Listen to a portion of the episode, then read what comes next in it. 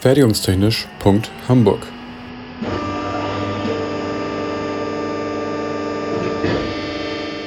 Ein Podcast rund um die Produktion.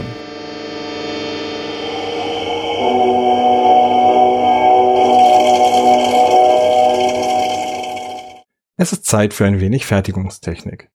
Im vergangenen Semester hat eine Projektgruppe von Studierenden aus dem zweiten Semester für mich ein kleines Walzgerüst vom benachbarten Institut für Werkstoffkunde und Schweißtechnik ausgeliehen und in Betrieb genommen. Wir haben in unserem Lernort für digitale Umformtechnik jetzt also ein praktisches Anschauungsobjekt für ein weiteres Umformverfahren zur Verfügung. Dieses freudige Ereignis nehme ich mal als Anlass, mir die Walzgerüste etwas genauer anzuschauen.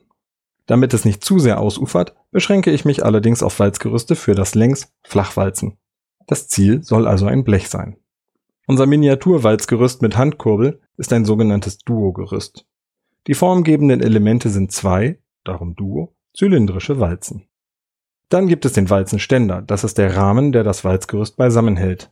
Die Sohlplatte ist unten am Fundament befestigt, oben ist das sogenannte Oberhaupt. Im Walzenständer sind die Einbaustücke eingesetzt, in denen die Walzen gelagert sind.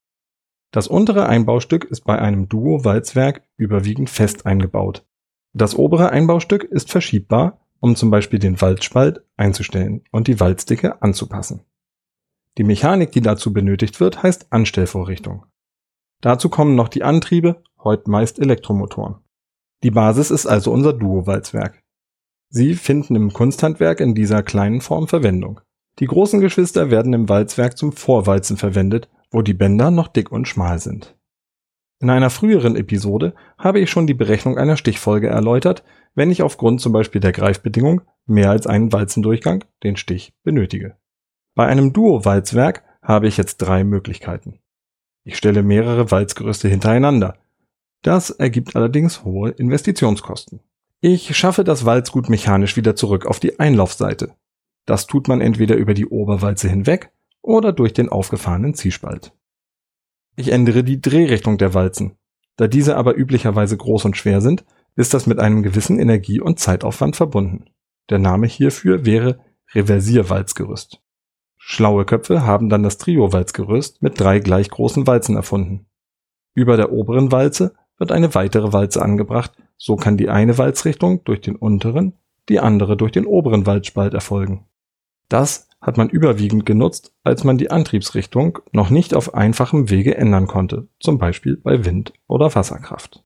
Wenn die Bänder immer dünner, die Werkstoffe immer fester und die Toleranzen immer kleiner werden, kommt man mit den reinen Arbeitswalzen nicht mehr aus. Die hohen Walzkräfte führen zu einer Durchbiegung der Walzen. Das führt dazu, dass unser Walzgut in der Mitte dicker ist als am Rand und das wird leider kein Kunde auf Dauer so mitmachen.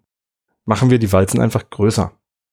Naja, leider geht der Walzendurchmesser positiv in die Formel für die Walzkraft ein. Größere Walzen führen also auch zu größeren Kräften. Was nun? Ich nehme möglichst kleine Walzen, auch da gibt es Grenzen, und stütze sie gegen die Durchbiegung ab. Da die Walzen sich drehen, mache ich das mit Stützwalzen. So komme ich zum sogenannten Quarto-Walzgerüst. Die Arbeitswalzen sind recht klein, die Stützwalzen bis zu dreimal größer. Am Blech direkt die Arbeitswalzen, senkrecht darüber und darunter die Stützwalzen. Da auch diese sich elastisch durchbiegen, kann ich je nach Anwendung und Anforderungen eine der drei folgenden Maßnahmen ergreifen. Erstens, ich verbiege die Stützwalzen durch externe Kräfte während des Walzens in die Gegenrichtung. Zweitens, ich kühle die Walzen an unterschiedlichen Stellen unterschiedlich stark, so dass sich eine Balligkeit einstellt. Drittens, ich sorge für eine entsprechende Bombierung, das heißt, ich stelle die Stützwalze schon ballig her. Unter der Last ist die Arbeitsseite dann gerade. Allerdings funktioniert das nur bei konstanter Walzkraft. Jetzt ist es leider so, dass es nicht nur die senkrecht wirkenden Walzkräfte gibt, sondern durch den Stich, die Momente und die Stöße auch seitlich wirkende Kräfte. Der Kontakt zwischen Arbeits- und Stützwalzen ist aber nur eine Linie, die bei einer solchen Belastung nicht die optimale Form darstellt. Ich stelle vor, das Sechs-Rollen-Walzwerk. Hier wird nun jede kleine Arbeitswalze von zwei großen Stützwalzen, die etwa 60 Grad vor und hinter der Arbeitswalze angebracht sind, gestützt. Und das Ende ist noch nicht erreicht. Eine übliche Bauform für die Herstellung hochfester, präziser, dünner Bleche ist das 20-Rollen-Walzgerüst nach Tadeusz Sęcimir. Hierbei wird jede Arbeitswalze wie gehabt von zwei etwas größeren Stützwalzen eingerahmt. Diese beiden werden wiederum von drei noch größeren Walzen abgestützt, die wiederum von vier noch größeren Rollenpaketen abgestützt werden, die dann auch noch unabhängig voneinander je nach aktueller Durchbiegung verstellt werden können. Man spricht auch von einer 1, 2, 3, 4 Konfiguration je Seite. Tadeusz Sęczimir war ein polnischer Erfinder, der es in seinen 95 Lebensjahren immerhin auf 120 erteilte Patente gebracht hat und das ganz ohne Ingenieursabschluss. Soweit also erstmal zu den Walzgerüsten und den Walzen. Über die Armaturen, die man zum Walzen zusätzlich drumherum noch braucht, mache ich vielleicht mal eine eigene Episode. Und zum Schluss noch etwas ganz anderes. Wenn wir mal von Temperaturen im Winter von minus 10 Grad und im Sommer von plus 30 Grad Celsius ausgehen, dann ist die Achterbahn Nessie im Sommer ganze 12 Millimeter höher. Fertigungstechnisch.hamburg ist eine Produktion des IPT an der HW Hamburg. Die Inhalte stehen unter der Lizenz Creative Commons Attribution Non-Commercial 4.0 International. Infos zur Lizenz unter creativecommons.org.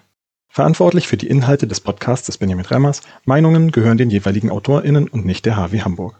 Weiterführende Links und falls vorhanden Formelzettel finden sich in den Shownotes bzw. auf der Homepage. Für Fragen, Wünsche und Anregungen erreicht man uns unter info at fertigungstechnisch.hamburg oder bei Twitter unter @fertigunghh. Es gelten die Datenschutzbestimmungen der HW Hamburg.